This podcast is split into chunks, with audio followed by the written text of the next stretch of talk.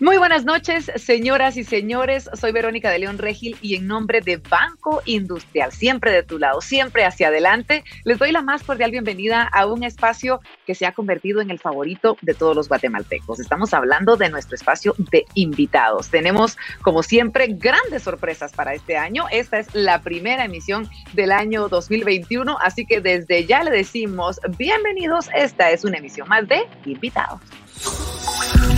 Thank you.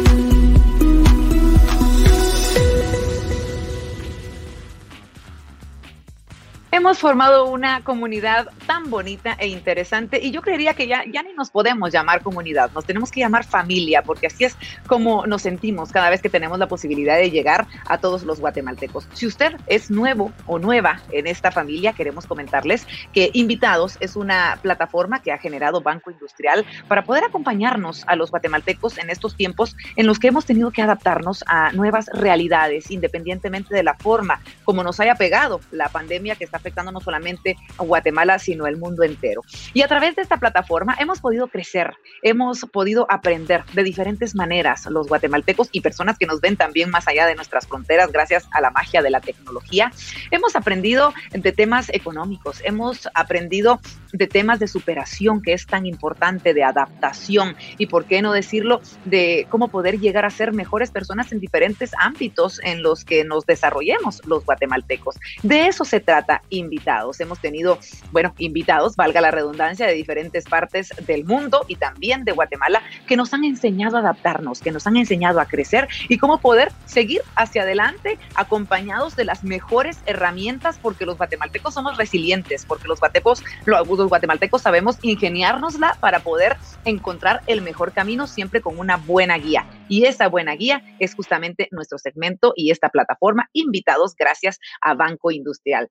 2021 con grandes sorpresas. Por supuesto que esta plataforma continúa y seguiremos teniendo grandes invitados, invitadas e invitados kids en toda la familia que podrán brindarnos momentos especiales y que vamos a aprovechar, yo lo sé, y de los cuales pues vamos a construir momentos maravillosos en nuestra vida y a seguir visualizando cosas muy, pero muy importantes para poder darle lo mejor a nosotros mismos, a nuestra familia y por supuesto a nuestro país. Hoy tenemos un tema importante, porque díganme si no, cuando hablamos de la forma en la que nos hemos tenido que adaptar los guatemaltecos, hemos llegado a un punto en el que no solamente tenemos que educarnos de una manera virtual desde sino también trabajar desde casa.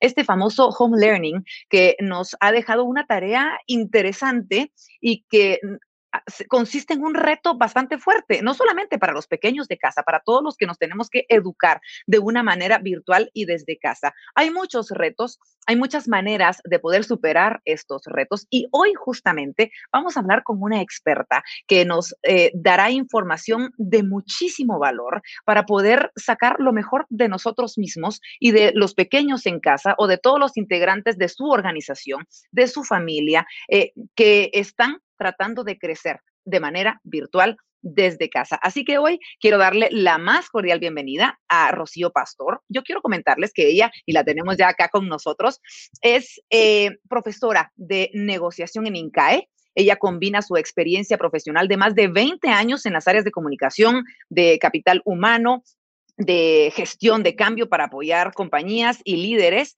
eh, a construir culturas saludables que impulsen los resultados de negocio. Hablamos de una interesantísima socia estratégica para organizaciones comprometidas con liberar el potencial de su gente mediante activación de conocimientos, destrezas, actitudes que promueven entornos resonantes. Así que, señoras y señores, hoy con nosotros, Rocío Pastor, es un gustazo tenerte, es un gustazo poder aprender y hablar de un tema tan, pero tan importante como lo es el home learning. Eh, Rocío, ¿cómo estás? Bienvenida.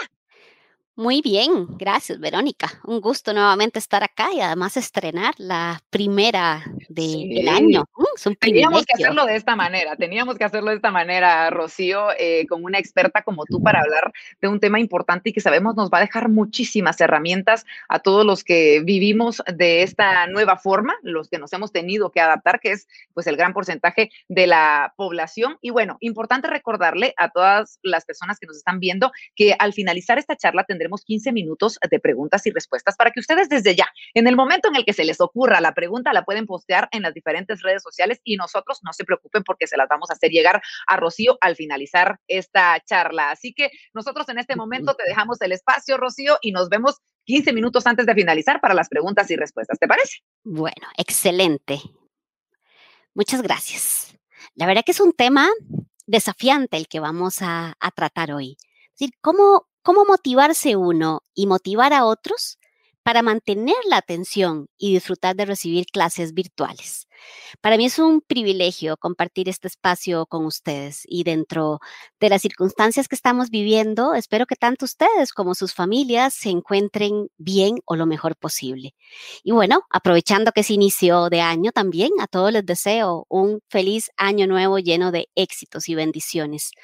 La verdad que es gratificante que organizaciones como el Banco Industrial generen espacios para conversar sobre temas relevantes que más allá de una conversación proporcionan herramientas y, recursos.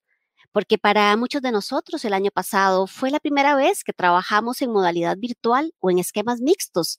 Y para muchísimos más, fue la primera vez que por la fuerza de las circunstancias y no por una decisión propia, incursionamos también en recibir clases de manera virtual, ya sea como estudiantes, como mencionaba Verónica, como docentes o incluso como papás acompañando a nuestros hijos desde la casa.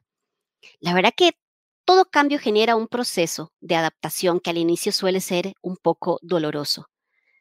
Sin duda, tanto adultos como niños también hemos experimentado un cóctel de emociones, desde miedo, temor, enojo, tristeza e incluso alegría.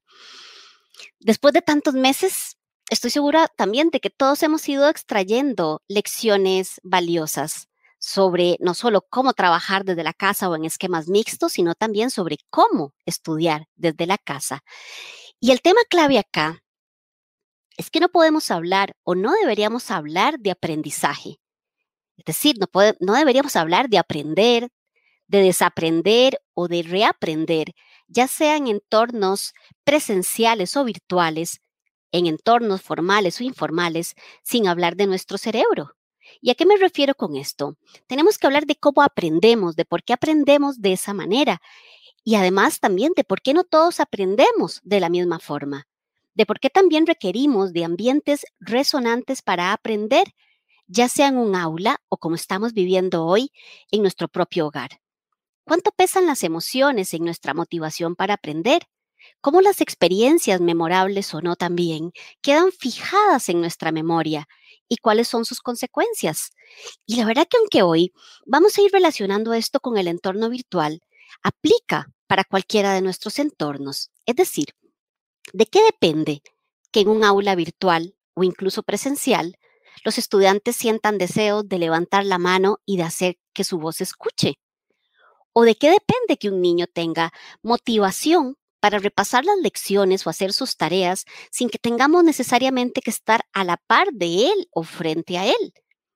¿O de qué depende que en un formato virtual, seamos niños o no, disfrutemos de recibir clases, nos concentremos y enfoquemos también nuestra atención? O incluso, ¿de qué tipo de experiencias depende? Que experimentemos un sentido de progresión o que hagamos sentir a nuestros hijos un sentido de progresión que nos haga disfrutar también de aprender. De que depende de qué recursos, herramientas o incluso de qué tipo de ambiente que podamos estudiar desde la casa con foco, energía y concentración. Y también, ¿por qué no? Porque es la situación de muchos en nuestros hogares. ¿De qué depende que como papás podamos acompañar a nuestros hijos en el seguimiento, por ejemplo, de sus deberes, sin asfixiarlos, pero tampoco sin declinar la responsabilidad que muchos tenemos ahora de acompañar a nuestros hijos en el proceso? a la vez que también muchos de nosotros simultáneamente estamos trabajando desde nuestros hogares, compartiendo los espacios. E incluso si lo vemos desde el punto de vista de los docentes, ¿de qué depende que como los docentes logremos atraer y capturar, mantener la atención de nuestros alumnos, ya sea en un formato presencial o virtual? Es clarísimo que hay desafíos en un entorno ya de por sí presencial y que estos desafíos en un entorno virtual se maximizan y nuestro cerebro tiene que ver muchísimo con ello. Así que quiero iniciar acá compartiéndoles algunas claves reveladoras sobre cómo funciona nuestro cerebro y de cómo esto incide en la forma como aprendemos y cómo esta forma en que aprendemos tenemos que prestarle especial cuidado ahora que estamos desde nuestras casas. Lo primero es, nuestro cerebro en sencillo lleva a cabo tres grandes tipos de procesos o de funciones. Funciones sensitivas, funciones motoras, funciones integradoras. En relación con las funciones sensitivas, nuestro cerebro recibe y procesa la información sensorial para formar nuestras percepciones. ¿Y por dónde ingresa la información? La información que ingresa a nuestro sistema nervioso en forma de qué? Por los sentidos, en forma de aromas, de sabores, de recuerdos, imágenes, números, cifras, temperatura y otro montón de estímulos que son simultáneos. Todos recibimos información a través de los diferentes sentidos. Sin embargo, hay quienes tienen una preferencia más visual, mientras que otros la tienen auditiva. Y también hay personas a las que se les llama kinestésicas, que tienen una necesidad o un impulso de aprender haciendo o de moverse también mientras lo hacen. Es decir, necesitan literalmente moverse. Y esto tiene implicaciones para el aprendizaje, tanto en casa como incluso en un entorno presencial. Las segundas tipos de función son las motoras. Con respecto a nuestras funciones motoras, ¿qué es lo que hace el cerebro? Emitir impulsos que controlan nuestros movimientos, tanto voluntarios como involuntarios. Así es como podemos caminar, nadar, jugar al tenis, escribir, tocar un instrumento, hacer ejercicio, caminar, en fin, movernos. Y finalmente, las funciones integradoras tienen que ver con actividades mentales de razonamiento, aprendizaje y memorización. Pero repasemos por un momento qué es lo que sucede también y cuáles son los desafíos que tenemos con nosotros mismos y con nuestros hijos. Cuando venimos al mundo, nuestro cerebro prácticamente es como un ordenador nuevo, que viene con un procesador y un sistema operativo instintivo, genético, que nos permite interactuar con el entorno y realizar todas las funciones que nos identifican como seres humanos. ¿Y qué va sucediendo?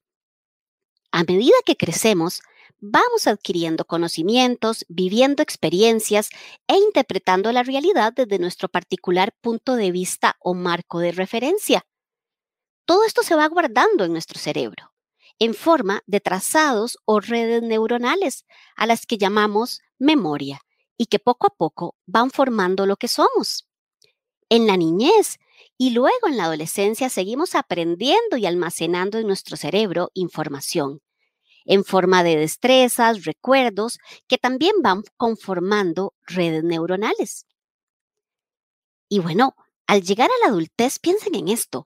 Nuestro cerebro alberga 100 mil millones de neuronas y cada una de estas neuronas puede establecer conexiones con 10 mil colegas más. Para dimensionar, una mosca de fruta tiene 100 mil neuronas. Un ratoncillo 5 millones. Un mono, este que nos está dando acá la espalda, un gorila, puede tener 10 billones. Y nosotros como adultos tenemos 100 billones, la misma cantidad que cuando somos un niño de dos años de edad. Y bueno, cada día, ¿qué es lo que sucede? Se pierden células cerebrales, ya sea por desgaste, por decadencia y sobre todo porque no las usamos o las usamos mal. Los científicos difieren del número exacto, pero en principio se podría promediar que son unas 10.000 las que perdemos. Sin embargo, tenemos neuronas suficientes para toda la vida, porque incluso si perdiéramos medio millón de neuronas por día, se necesitarían siglos literalmente para perder la mente. A lo largo de toda la vida, el cerebro mantiene su capacidad para formar nuevas conexiones nerviosas, a lo que se le llama neuroplasticidad, y también conserva su capacidad para crear nuevas neuronas. A esto se le llama neurogénesis y esto continúa incluso cuando ya somos más adultos o entramos en la vejez. Por segundo, en nuestro cerebro se produce un millón de sinapsis formando nuevas redes neuronales y borrando otras. Así que si tuviéramos que definir el aprendizaje, ya sea en un formato presencial o virtual, el aprendizaje es cualquier variación en nuestras redes neuronales que produzca cambios en nuestro pensamiento o en nuestro comportamiento. Estos cambios pueden ser provocados por información práctica, teórica o por las experiencias de vida que vamos afrontando. Si hablamos de la capacidad de nuestro cerebro, se podría, vamos a ver, comparar con la de un millón de gigabytes.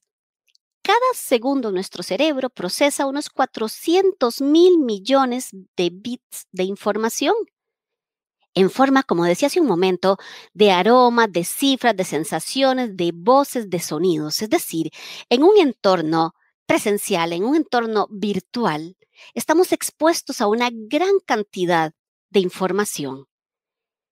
Cada uno de nosotros, y esto tiene implicaciones serias para la forma como aprendemos y sobre cómo podríamos aprender mejor y guiar mejor a nuestros hijos, cada uno de nosotros tiene tres tipos de memoria, sensorial, de corto plazo y de largo plazo. Nuestra memoria sensorial registra de forma inicial y momentánea los estímulos que vamos recibiendo a través de los sentidos. La información se mantiene por un tiempo muy breve en nuestra memoria sensorial. Estamos hablando de pocos segundos. Por ejemplo, imagínense ustedes que van caminando y en eso escuchan el sonido amenazante de una motocicleta nos retiramos rápidamente y posiblemente seguimos caminando y se nos olvida ese episodio que vivimos. Ahí estamos hablando de la memoria sensorial. Pero ahora pensemos en la memoria de corto plazo, que es como una especie de escritorio sobre el que vamos colocando cosas. Nuestra memoria de corto plazo almacena y manipula temporalmente la información y opera con lo que estamos pensando en un momento determinado. Piensen en el caso de la moto si nosotros al hacernos hacia atrás hubiéramos encontrado que el motociclista era una estrella de cine famosa, esa memoria que primero pasó de la sensorial seguro se deposita en nuestra memoria de corto plazo. Y capaz que empezamos a elaborar sobre esta historia, vamos y la contamos en nuestra familia o en el trabajo, y tiene grandes posibilidades de convertirse o de pasar a nuestra memoria de largo plazo. Y nuestra memoria de largo plazo, ¿qué es lo que hace? almacenar recuerdos, conceptos, significados, procedimientos, destrezas, habilidades. Es como un gran gigante disco duro. Vayan pensando entonces, ¿qué implicaciones tiene esto en la forma en que percibimos la información y los tipos de memoria también en nuestro aprendizaje y en el de nuestros hijos? ¿Qué implicaciones tiene esto en lo que capturamos, en cómo lo procesamos y cómo lo vamos moviendo de la memoria sensorial a la memoria de corto plazo o a la memoria de largo plazo, que es donde reside el aprendizaje. El tema de más acá es que tenemos tres tipos de memoria de largo plazo.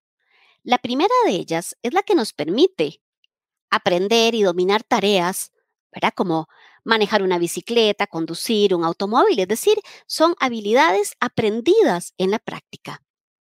La segunda de ellas, la memoria semántica trata más con las palabras, el lenguaje, los hechos y sus significados.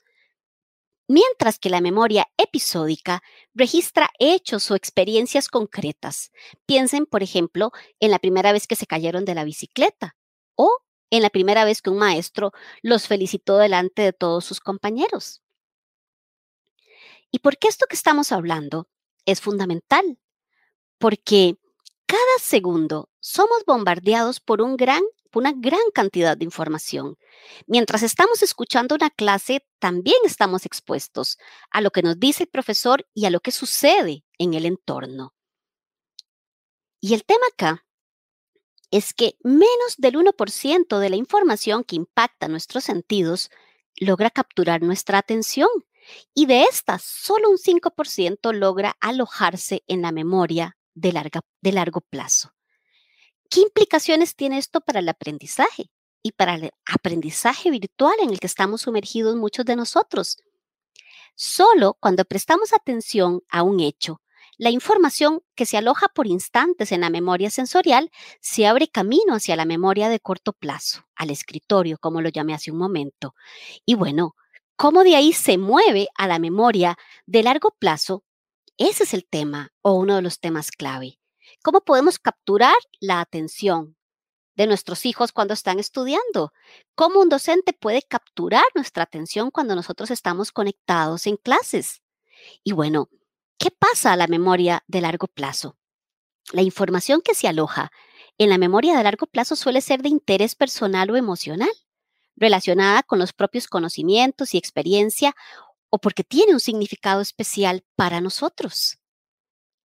Es decir, que hay que apelar para que el aprendizaje sea duradero, para que el aprendizaje sea recordado, hay que apelar a experiencias y significados especiales, porque si no, ¿qué es lo que ocurre? Hay cosas que aprendimos muy bien y se supone las dominamos, ¿no? Pero que luego las olvidamos. De hecho, según los especialistas, los neurocientíficos, solemos olvidar un 90% de lo que aprendemos antes de que transcurran 30 días.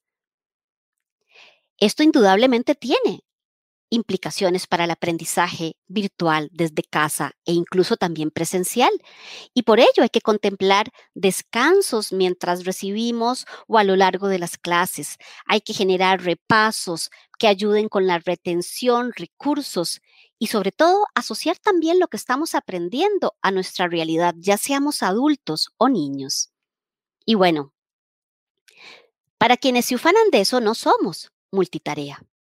Alguien que se ve interrumpido necesita un 50% más de tiempo para completar una tarea y comete un 50% más de errores. Es decir, que cuando estamos estudiando o recibiendo una lección, es fundamental que estemos enfocados en eso que estamos haciendo y no olvidarnos tampoco que entre las claves que les quería compartir, el apetito de energía del cerebro nuestro es enorme.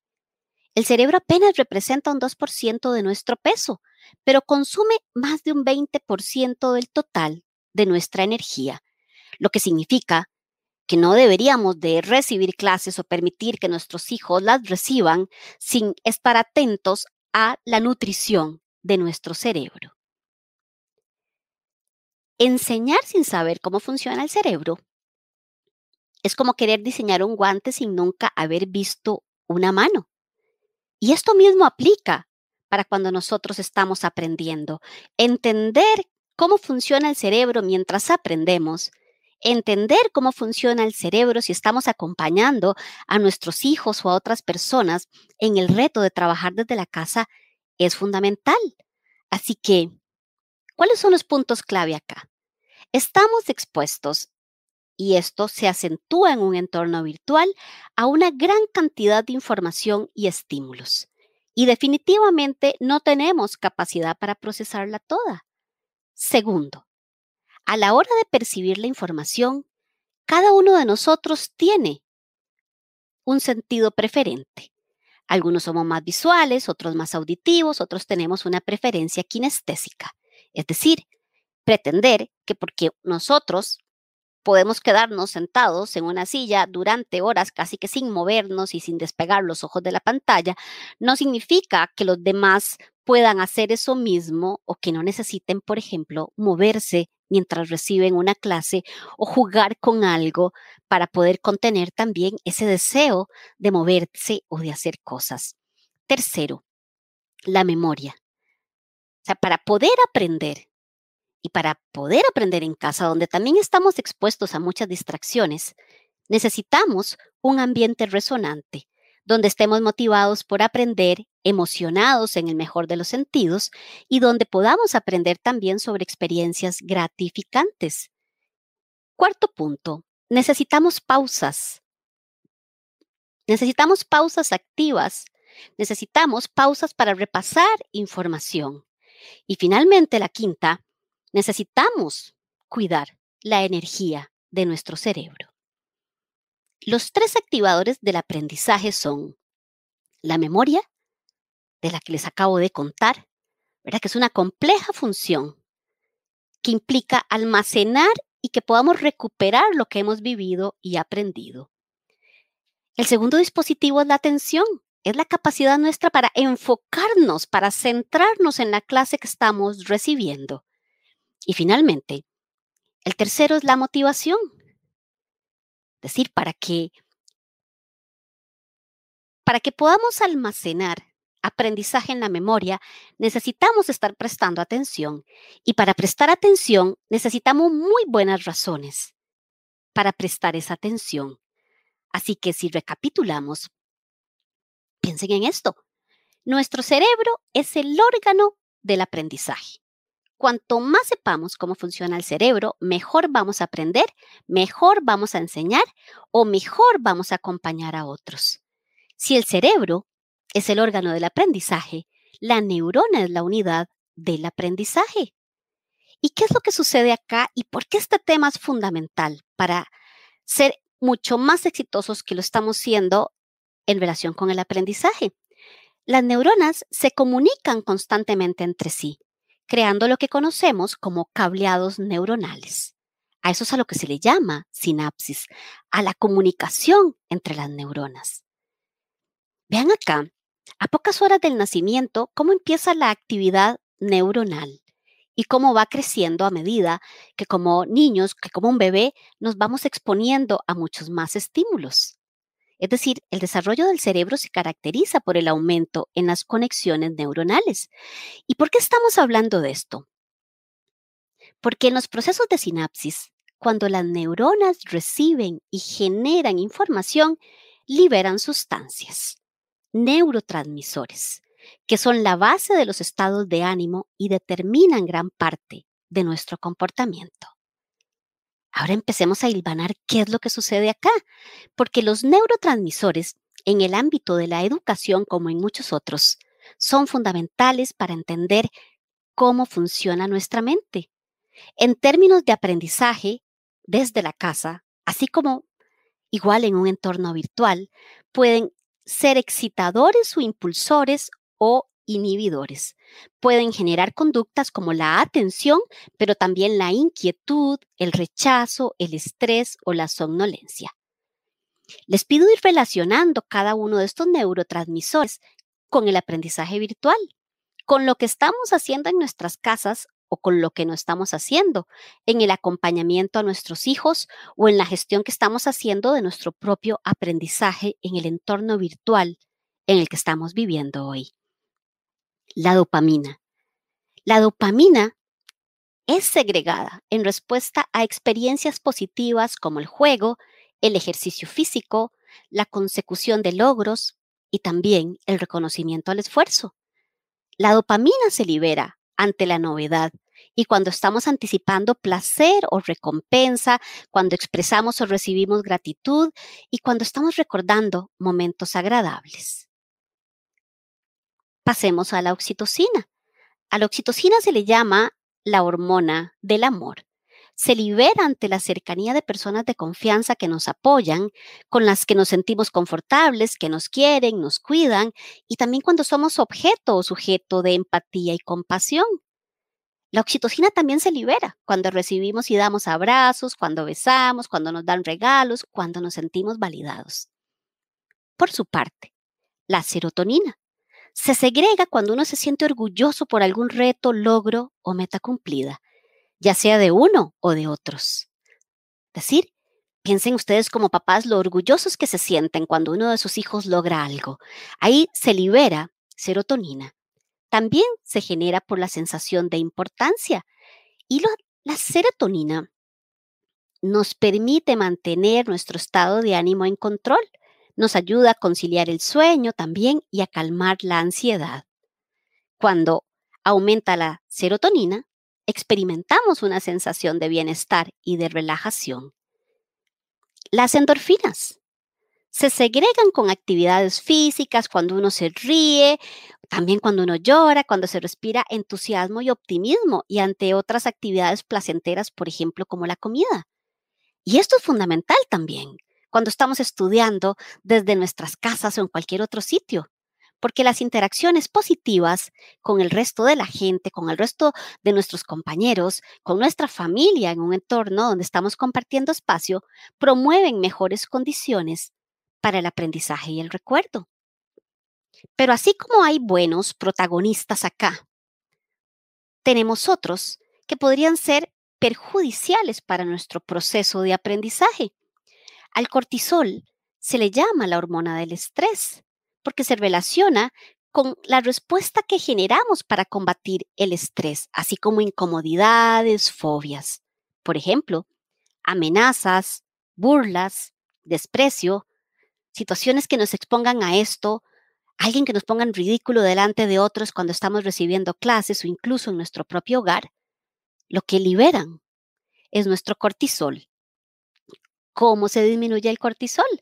Con ejercicio, caminando en la naturaleza, meditando, con ejercicios de atención plena. Y finalmente, la adrenalina. Se libera principalmente en momentos de estrés, peligro, excitación.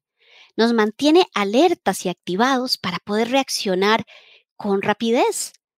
La adrenalina también se libera cuando vemos películas de terror, cuando eh, disfrutamos de una montaña rusa. Es decir, que muchas veces nosotros buscamos la adrenalina.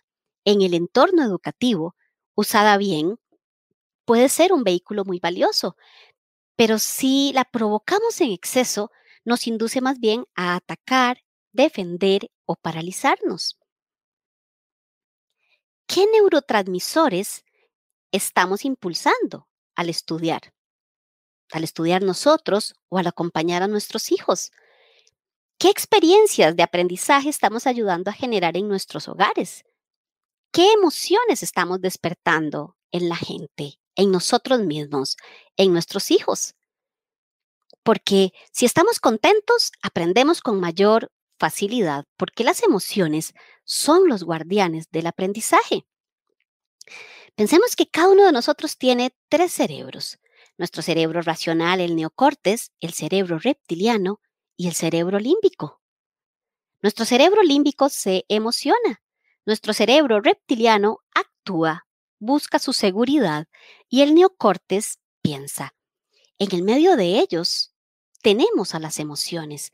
Y por eso es que las emociones que generemos en nosotros o en otros son claves para este contexto donde estamos viviendo, donde hay mucha complejidad y donde hay un mayor estrés que el que posiblemente experimentábamos antes de la pandemia.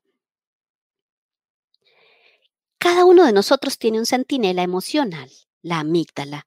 Es del tamaño y la, la forma de una almendra. Es un policía es como un centinela emocional que no descansa, incluso está allí cuando dormimos, alerta. Es decir, controla las respuestas de satisfacción y miedo y almacena nuestras reacciones emocionales.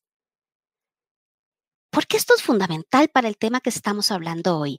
Porque hay que entender que el cerebro constantemente busca escapar del peligro o busca la recompensa. Es decir, escapamos del peligro cuando sentimos que se libera el cortisol y la adrenalina. Sentimos la recompensa o cuando buscamos la recompensa y la obtenemos, se liberan más bien las otras sustancias de las que acabamos de hablar. ¿Cómo estamos abordando el aprendizaje o el acompañamiento que estamos dando a otros desde nuestras casas? Con regaños, amenazas, indiferencia, descortesía, o en un entorno mucho más resonante, validándonos a nosotros o a otros, celebrando nuestros logros, jugando por medio de la alegría, porque al final, aprender es lo que mejor hace nuestro cerebro. Para efectos de nuestro cerebro, siempre estamos haciendo o algo que ya sabemos o haciendo algo nuevo. Por eso, el ejercicio y la repetición y los repasos son fundamentales. Al igual que es fundamental sentirnos atraídos por nuevos conocimientos, por nuevas sensaciones, porque esto estimula a nuestro cerebro. Cuando el aprendizaje está en uso y bien consolidado, nuestras neuronas están muy activas allí y utilizan esas conexiones y eso nos permite enfocar la atención y además nos permite alojar esos conocimientos y destrezas en la memoria. Pero la segunda clave acá es dónde estamos enfocando nuestra atención, dónde la enfocamos y por qué. ¿Y cuáles son las implicaciones? Cada uno de nosotros tiene un sistema que se le llama de activación reticular. Y en sencillo, lo que debemos de saber sobre este sistema es que define si prestamos o no prestamos atención a nuestro profesor o al papá que nos está hablando mientras hacemos una tarea. Es decir, este sistema activa o apaga nuestra atención. Este es un SAR encendido. Y por el contrario, aquí tenemos un SAR apagado. Todo entra por nuestros sentidos.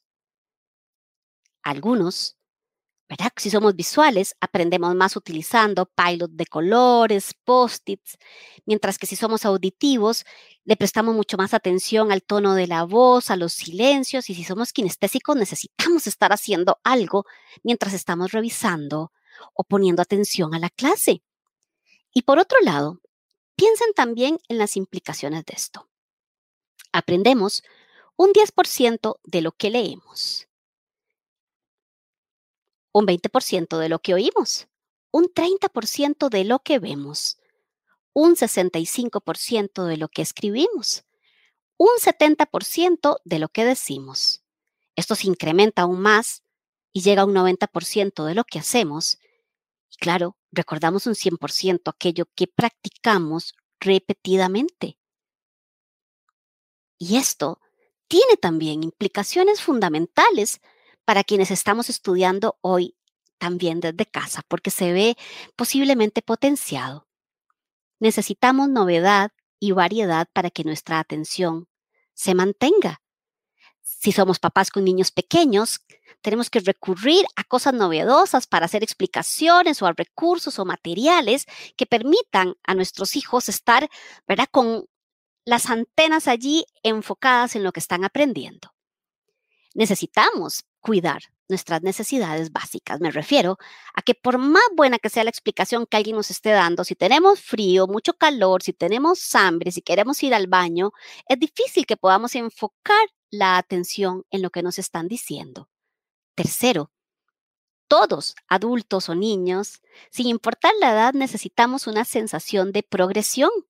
Es decir, necesitamos saber que vamos avanzando.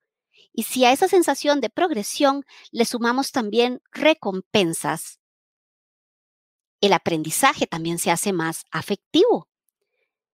El cuarto es que si entendemos para qué estamos aprendiendo lo que estamos aprendiendo, le encontramos entonces un mayor propósito.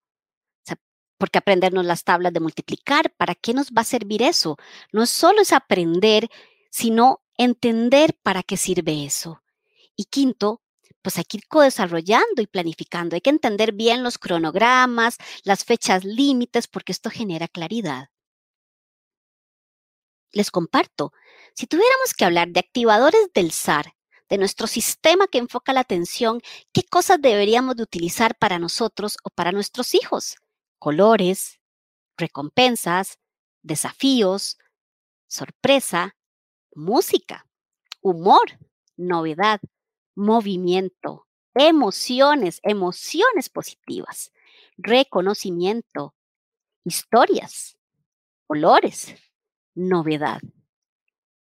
Estos recursos activan el SAR.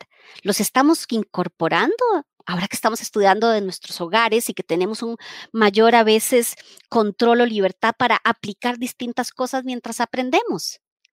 Porque nuestro sistema SAR se relaciona mucho con los neurotransmisores. Si queremos sacar lo peor, es tan sencillo como ayudar a liberar el cortisol y la adrenalina del distrés o el estrés malo. Y esto es relativamente sencillo. Si tenemos hijos, lo que tenemos que hacer es crearles un entorno hostil para el aprendizaje, amenazarlos, recriminarlos, regañarlos, subvalorarlos. Los podemos corregir, delante de otros, delante de hermanos y amigos, compararlos con hermanos. También podemos acompañarlos a hacer sus tareas cuando estamos de pésimo mal humor, porque también funciona liberar el cortisol acá. Los podemos asustar con pruebas extra, con castigos.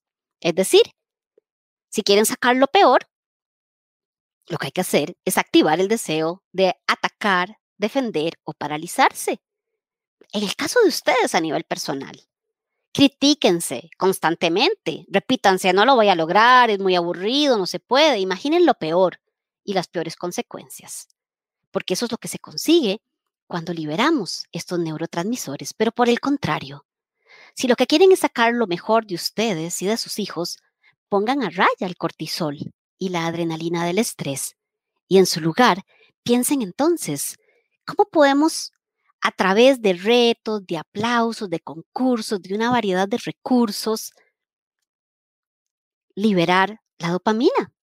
O si no lo quieren pensar en términos de neurotransmisores, bueno, Recurran entonces a felicitaciones, afirmaciones positivas, reconocimiento de logros, tengan una buena calidad del sueño, cuando estén estudiando echen mano también de recuerdos agradables o durante su clase. También hay otras posibilidades. Agradecer, frases de apoyo, trabajo en equipo, empatía, muestras de cariño por uno mismo o por otros. Y si se trata de endorfinas, pues claro, Acudamos a la música, a pausas activas, a sonrisas, a movimientos, a celebraciones y a juegos para activar la mejor versión de nosotros mismos cuando estamos estudiando o aprendiendo.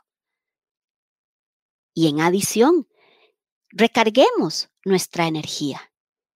Necesitamos agua, necesitamos hidratarnos constantemente cuando estamos estudiando o aprendiendo. Y hay otros elementos que tenemos que cuidar en nuestra neuronutrición que ayudan a nutrir a nuestro cerebro, además de la hidratación, hacer pausas activas, la luz, la comodidad de los muebles en los que estamos recibiendo clases, el movimiento, los colores, la luz, meriendas, son fundamentales para poder mantener el foco también y la atención en el aprendizaje. Si tuviera más que compartirles para ir terminando acá, ¿cuáles son los mandamientos del estudio en casa? ¿Cuáles son las cosas que deberíamos de estar aplicando al estudiar en la casa? Lo primero es, y no es muy distinto a cuando trabajamos desde la casa. Para estudiar desde la casa, lo ideal es que tengamos un espacio exclusivo o el mejor espacio que uno pueda para asegurar atención, y concentración. Lo segundo, deberíamos de organizar nuestro espacio de estudio con todo lo que necesitemos, buscando que en lo posible sea un lugar, un espacio agradable. Tercero, en lo posible, deberíamos de cuidar la ergonomía y la comodidad de nuestro mobiliario, así como nuestra postura y nuestros movimientos. Cuarto, hay que invertir en herramientas tecnológicas óptimas si lo podemos hacer es buenísimo, pero no solo hay que invertir en ellas o es deseable invertir en ellas, deberíamos de dominarlas y aprender también a quererlas. Quinto, lo óptimo es que nosotros, nuestros hijos, mantengamos las mismas rutinas de cuando íbamos a clases presenciales. Eso incluye levantarnos a la misma hora, bañarnos, desayunarnos, vestirnos tal como hacíamos cuando íbamos a clases presenciales. El sexto es definir y usar una herramienta que nos ayude a organizar y planificar nuestras clases y nuestros objetivos. Séptimo, iniciar nuestras clases, nuestras lecciones o ayudar a nuestros hijos a que inicien sus clases con un, con un ritual que nos ponga en modalidad clases. Es decir, estábamos acá en esta modalidad y ahora pasamos a modo clases. Octavo, hay que hacer pausas activas que nos energicen varias veces al día. Moverse, bailar, cantar, estirarse. Noveno. Asegurar hábitos de sueño, nutrición, ejercicio físico y pasatiempo que nos permita recargar energías. El décimo. Evitar las distracciones mientras estamos estudiando y esmerarnos en prestar el máximo nivel de atención. Es decir, anotemos, dibujemos, escribamos, preguntemos, intervengamos para mantenernos bien despabilados y atentos cuando estamos recibiendo clases. El undécimo, revisar nuestros avances cada día anotar lo que debemos mejorar y premiarnos por los avances que vamos logrando, por los resultados y por nuestros logros. Y finalmente, así como iniciemos o deberíamos iniciar las clases con un ritual que nos permita energizarnos, deberíamos de hacer lo mismo. Porque ahora, al estar compartiendo espacios dentro del mismo hogar, es fundamental que le ayudemos a nuestro cerebro a entender cuándo hemos pasado de un modo a otro. Para quienes quieran también, aparte de lo que hemos visto hoy, en algún momento llegarme a plantear consultas sobre esto o dar seguimiento, pues yo los invito también a que me inviten a conectarme en estas dos redes. Y para cerrar y abrir el periodo de preguntas, les quiero compartir esto como reflexión. Aprender es como remar contra corriente. En cuanto se deja de hacer, uno retrocede. Y por eso, tanto nosotros como nuestros hijos deberíamos de lograr afrontar cada mañana con el frescor de un principiante. Es decir, ¿qué me depara el día hoy? ¿Qué voy a aprender hoy? ¿Cómo me voy a motivar hoy? Porque finalmente de lo que se trata es de que lo maravilloso de aprender algo es que una vez que lo aprendemos y si logramos moverlo realmente a nuestra memoria de largo plazo, lo maravilloso es que eso que aprendemos nadie nos lo va a poder arrebatar. Y para que esto sea maravilloso, debemos entender el sentido, el significado y la conexión. Bien, Verónica, eso es lo que les quería compartir antes de abrirnos al periodo de preguntas y respuestas. Qué maravilla, Rocío, de verdad. Estaba yo viendo los minutos y decía que no pase el tiempo, que no pase el tiempo, por favor, porque hemos disfrutado cada palabra, eh, cada instrucción que nos das, la, la maravillosa forma que lo haces. Además, eh, queremos agradecerte por, por, este tiempo que nos estás dedicando. Así que no voy a hablar mucho, porque sé que hay preguntas y cada vez, cada palabra que yo diga, estoy quitando un poco el tiempo de tu sabiduría. Así que vamos con las preguntas y respuestas. Capaz que alargamos unos minutitos más pues, las preguntas y respuestas. Felices, Rocío, nosotros felices de aprovecharte. Bueno, Carlos Bermúdez nos dice: existen muchos beneficios, pero quisiera saber cuál consideran que es el mayor reto o desventaja del home learning para el estudiante? A ver, es que si hablamos de que hay distracciones en el hogar, es como si pensáramos que cuando estudiamos, perdón, cuando trabajamos desde la casa, hay muchas distracciones y que eso no sucede cuando estamos en el trabajo. Y en el trabajo también tenemos grandes posibilidades, ¿verdad?, de distraernos. Así que yo creo que la principal, a ver, beneficios hay muchos. Primero, se ahorra tiempo de desplazamientos, incluso podemos comer más sano o velar también por lo que nuestros hijos están, ¿verdad? Comiendo sanito en la casa y los horarios y la hidratación. Es decir, que hay muchísimos beneficios. Yo pensaría que tal vez la principal desventaja es la que están viviendo papás en este momento que tienen la responsabilidad de hacer un seguimiento que antes no hacían. Y digo que es tal vez el punto menos beneficioso de todo, porque, porque antes no lo hacían y que hay que encontrar fórmulas para hacerlo. Y a lo mejor no estábamos acostumbrados a hacerlo. Y entonces, ¿con qué emociones estamos moviendo a nuestros hijos? cómo estamos cuidando nuestra alimentación y cómo estamos nutriendo a nuestro cerebro cómo estamos apelando también a que nuestros hijos o nosotros mismos entendamos que para unos nuestro mundo es como predominantemente más visual y que aprendemos con recursos más visuales. Y si un profesor no los utiliza o un maestro no, lo podemos hacer nosotros mapas mentales, dibujos, esquemas que nos permitan retener ese conocimiento y así igual en cada uno de los sentidos. La verdad, Verónica, que cuando yo pienso en desventajas, me cuesta también encontrar desventajas porque creo que hay muchísimos beneficios de estudiar virtualmente o hacerlo desde nuestras casas. Y lo hemos eh, redescubierto ahora que nos ha tocado obviamente vivirlo. Yo he escuchado, eh, y es una pregunta que te voy a hacer más adelante, algunas quejas eh, que, que, solemos hacer las mamás y que yo creo que vamos a ver el lado positivo con tu ayuda. Pero tenemos una pregunta de Ale Méndez. ¿Qué tanto influyen nuestros estilos de aprendizaje en una modalidad de estudio virtual?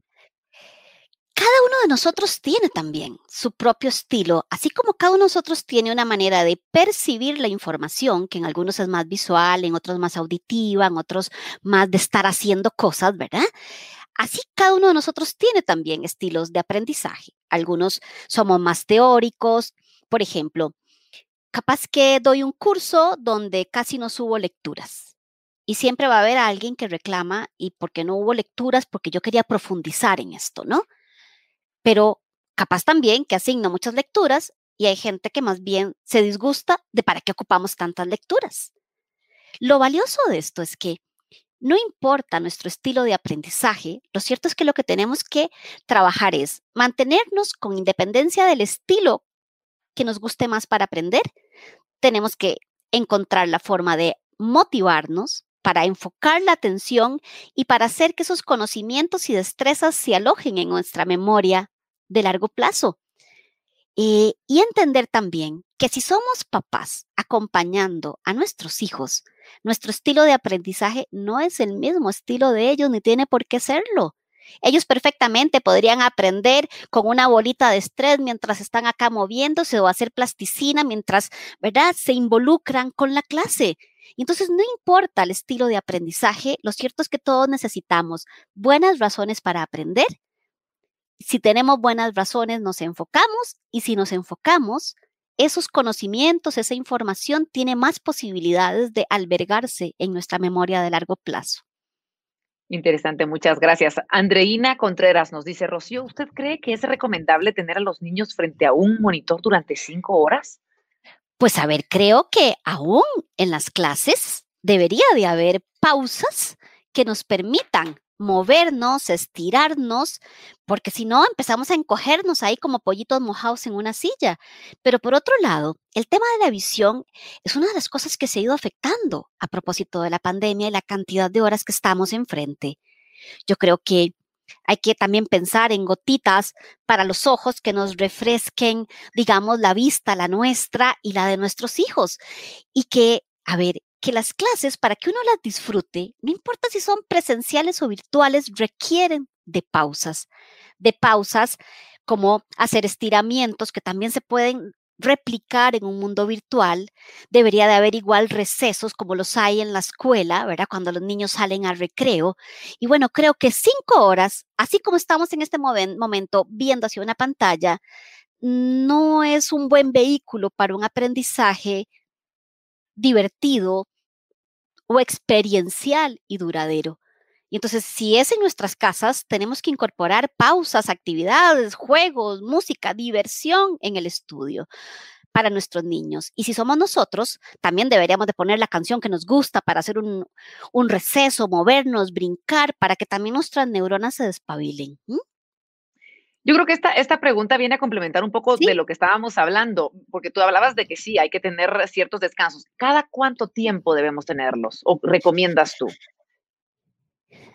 A ver, yo pensaría que lo ideal, si estamos estudiando desde la casa, es que pudiéramos tener pequeños descansos cada, no sé, cada 30 minutos. Y es que va a depender también de la edad, me imagino, Rocío. Es decir, es lo mismo para los pequeños que para los adolescentes y a los capaz adultos. que nosotros con pegar unos brincos, ¿verdad? Más adultos, o con poner una canción, o con ir por la ventana, o hacer un ejercicio de respiración, decimos, ya estamos. Pero un niño muchas veces necesita mucha más, mucho más espacio para liberar también y para volver a cargar pilas. Hablemos un poquito y finalizamos con esta pregunta. Johnny Santos, ¿qué actividades podemos implementar con los niños para sustituir la interacción que antes tenían con otros niños?